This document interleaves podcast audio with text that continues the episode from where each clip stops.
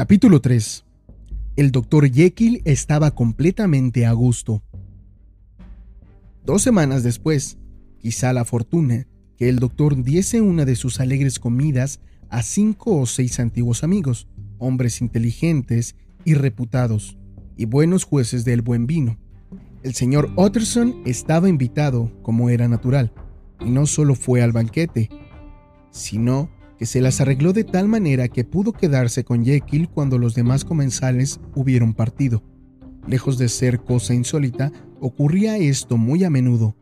Cuando a Utterson se le apreciaba, se le apreciaba a fondo.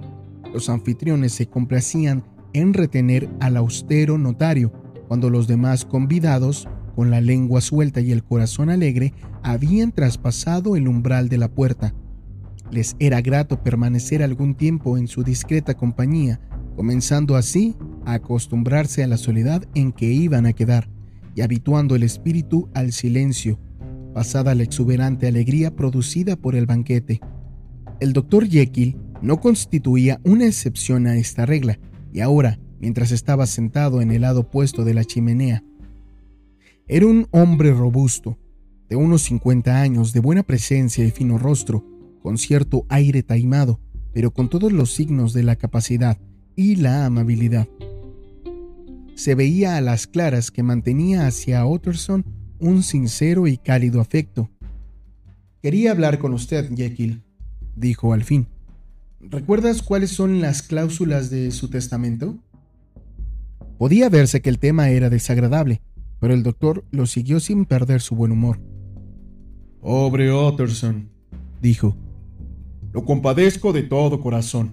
Nunca he visto un hombre tan afligido como usted ante mi testamento. Como no sea este pedante chapado a la antigua del Lanyon ante lo que él llama mis herejías científicas. No frunza el entrecejo. Sé que Lanyon es una buena persona, lo reconozco. Más aún, declaro que se trata de un colega admirable y hasta deseo tratarle y cultivar su amistad. Pero con todo y eso, es un pedante en toda la extensión de la palabra. Con nadie he sufrido un desengaño mayor que con Lanyon. Usted sabe que ese documento no fue de mi aprobación continuó Utterson, haciendo a un lado bruscamente cuando Jekyll decía acerca del nuevo tema de conversación. ¿Se refiere a mi testamento? Sí, ciertamente lo conozco, añadió el doctor algo contrariado.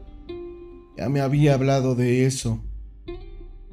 Bien, pues se lo digo una vez más, prosiguió el notario me he enterado de algunas cosas respecto del joven Hyde. Palideció hasta los labios el semblante agradable y varonil del doctor Jekyll y una sombra pasó por sus ojos. No quiero escuchar una palabra más acerca de este asunto. Creí que era cosa convenida entre nosotros. Lo que he sabido es horrible, dijo Utterson. No puedo cambiar nada. No entiende mi situación replicó el doctor, con cierta incoherencia en su manera. Estoy en una posición difícil, Otterson. Mi situación es muy extraña, muy extraña. Es uno de esos asuntos que no se arreglan hablando. Jekyll, usted me conoce bien y sabe que soy digno de su confianza. Confiénseme todo en confianza y no dudo de que lo sacaré adelante apreciado Otterson.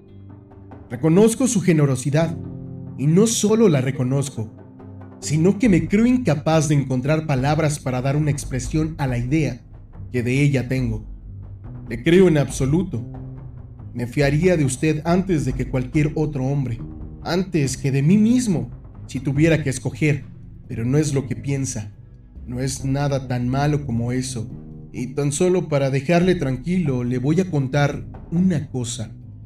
En el momento en que yo lo desee, puedo librarme del señor Hyde. Le doy mi palabra de honor. Mil gracias por su interés. No voy a añadir sino una palabra más que espero, Utterson. Y no tome a mal. Este es un asunto absolutamente íntimo. Otterson reflexionó durante unos segundos, contemplando el fuego. No me cabe duda de que tiene la razón, dijo finalmente poniéndose en pie. Pero ya que hemos hablado de tal asunto, espero que por última vez, hay un punto que quisiera que entendiese bien. Realmente, el pobre Hyde me inspira el mayor interés.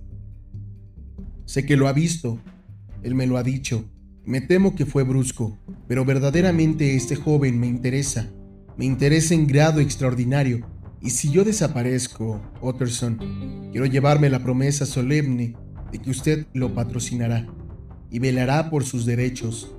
Creo que lo haría si lo supiera todo. Me quitaría un peso de encima si me lo prometiera. No puedo prometer que algún día llegue a simpatizar con ese hombre, replicó el notario. No es eso lo que pido, repuso Jekyll con tono suplicante, poniendo la mano sobre un brazo de Otterson. Solo pido justicia. Solo le pido que lo ayude por mi amistad, cuando yo ya no esté. Otterson no pudo evitar que se le escapara un profundo suspiro. Se lo prometo, dijo.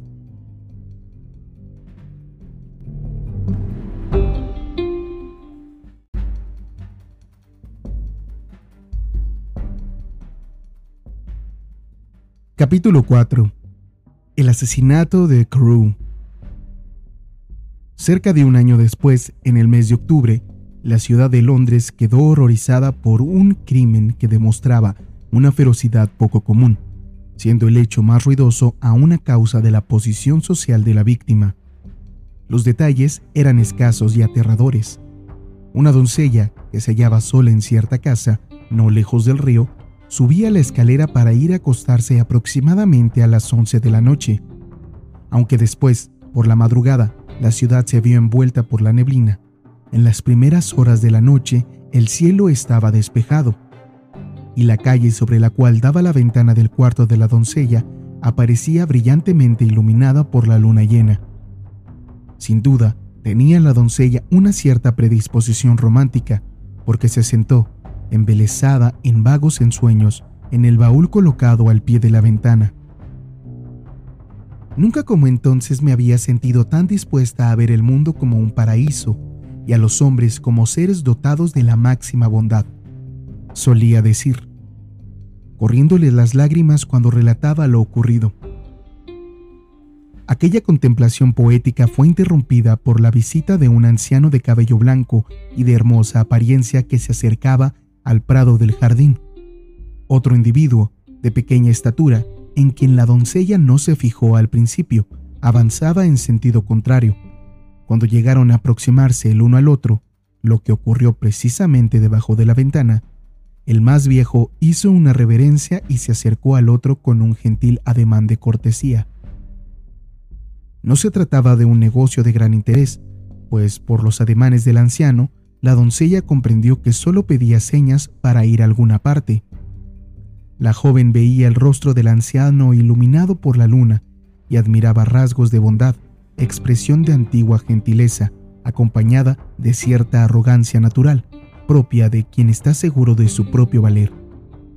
En ese punto, su mirada se volvió hacia el otro y le sorprendió reconocer en él cierto señor Hyde, que, en cierta ocasión, había visitado a su amo y por quien había sentido un fuerte desagrado.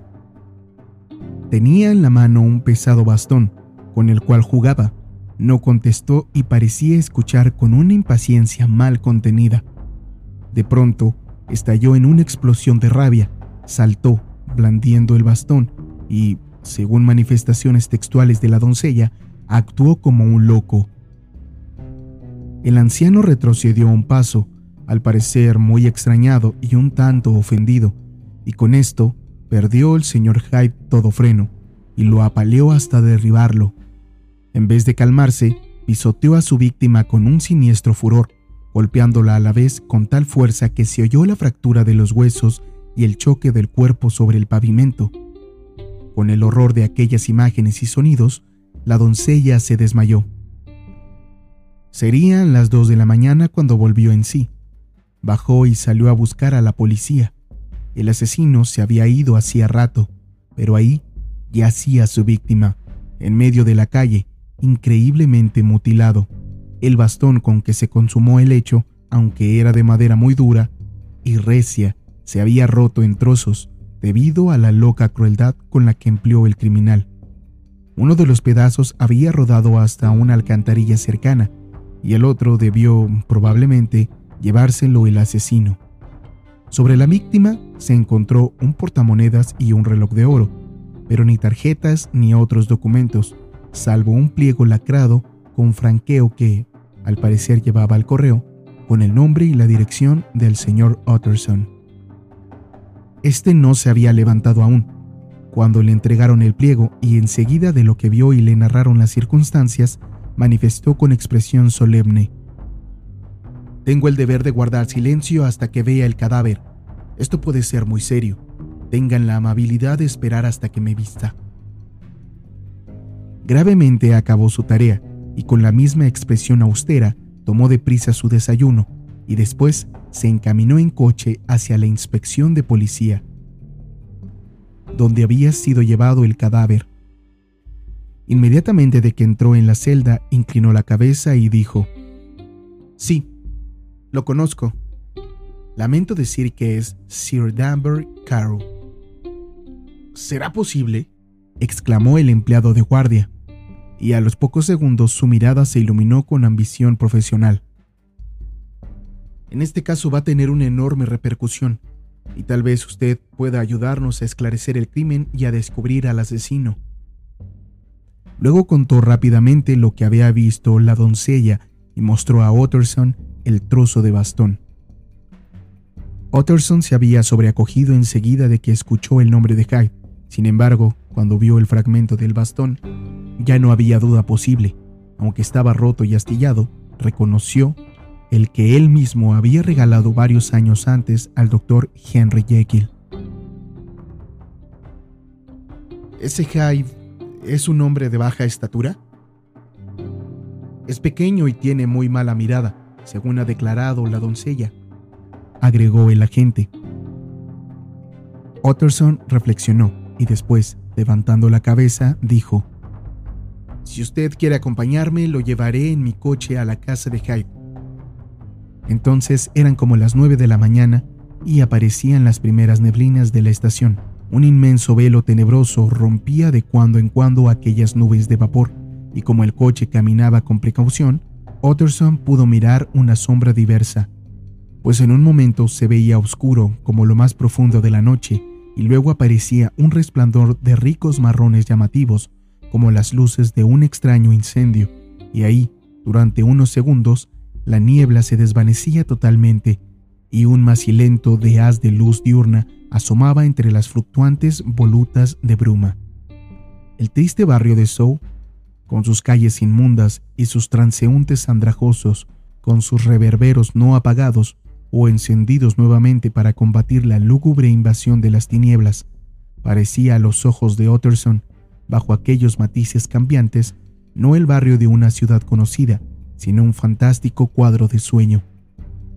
No eran, además, menos tétricos sus pensamientos, y cada vez que observaba furtivamente a su compañero de coche, sentía vagamente un asomo de ese terror de la justicia y de sus agentes, que puede asaltar, a veces, al más honrado de los hombres.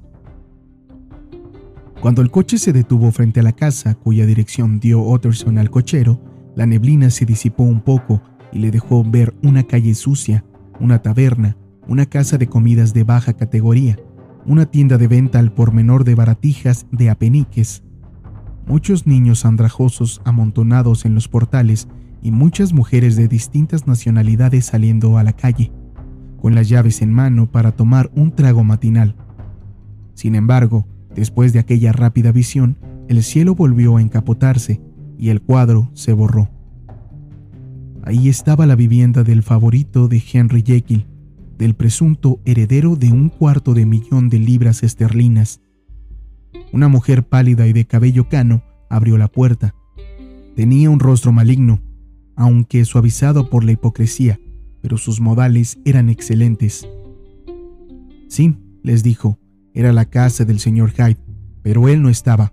Llegó por la noche muy tarde y salió una hora después. Actitud no extraña en él, pues carecía de hábitos regulares.